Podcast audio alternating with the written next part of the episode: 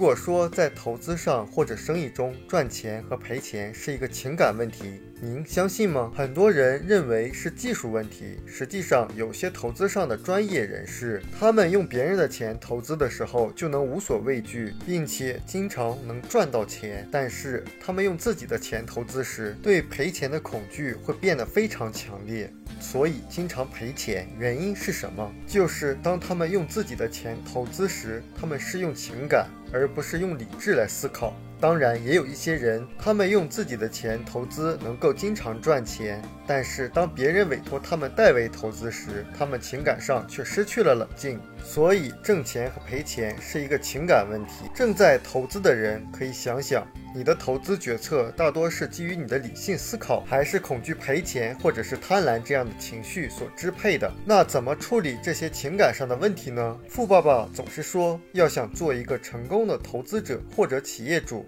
你必须在情感上对赚钱和赔钱漠不关心，赚钱和赔钱只是游戏的一部分。所以，不管投资还是经营企业，实际上人们最大的敌人是恐惧，恐惧赔钱或者恐惧失败的这种情绪。如果人们不能够通过成长来克服这种情绪，就会任由情绪来控制自己的行动。所以，你就会看到，在股市上有很多的人在追涨杀跌。当股票上涨的时候，贪婪的情绪使自己控制不住自己的手，大量的买入；当下跌的时候，恐惧赔钱的情绪又使得人们在不断的抛出。所以，当人们控制不了自己情绪的时候，就很难控制住金钱。那现实生活中，害怕失败的人们在做着同样的事情。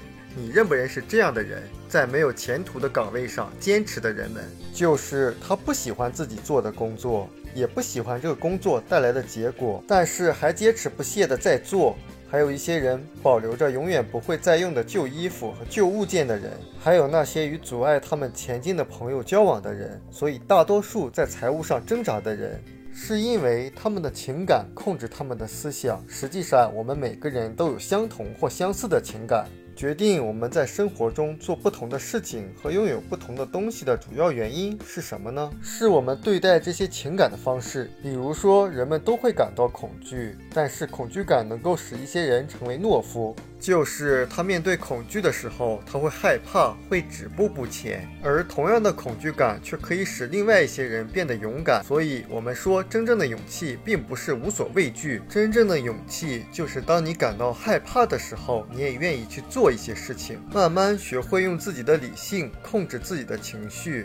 而我们社会中大多数人被认定为财务方面的懦夫，因为当对赔钱的恐惧上升，或者对失败的恐惧上升的时候，大多数人的脑海里会自动的想起一些话，比如要安全而不是自由，要避开风险而不是学会驾驭风险，要稳妥的做事而不是聪明的做事。很多人想的是我买不起，而不是我怎么才能买得起。我的朋友们会怎么想，而不是我怎么想。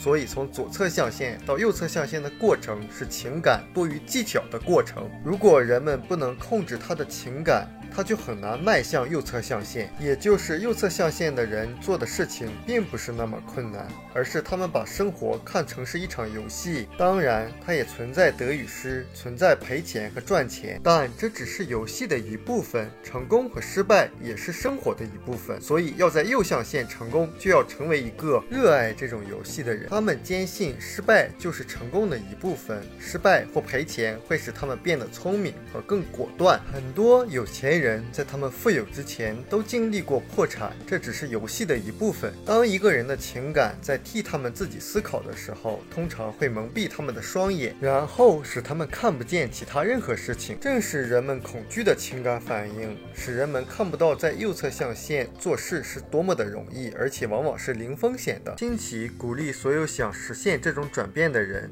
要确保拥有长期积极支持你、陪伴你的人，以及一位处在另一象限引导你的导。老师，就像前面所说，从左侧象限迈向右侧象限，最重要的事情不是我们必须做什么，而是我们在这个过程中要成为怎样的人。而当我们成为了不同的人以后，我们才知道这才是无价的。我们书友会希望用十五年时间带动一亿人读书，改变思维，思考致富，和一千个家庭共同实现财务自由。快来加入我们吧！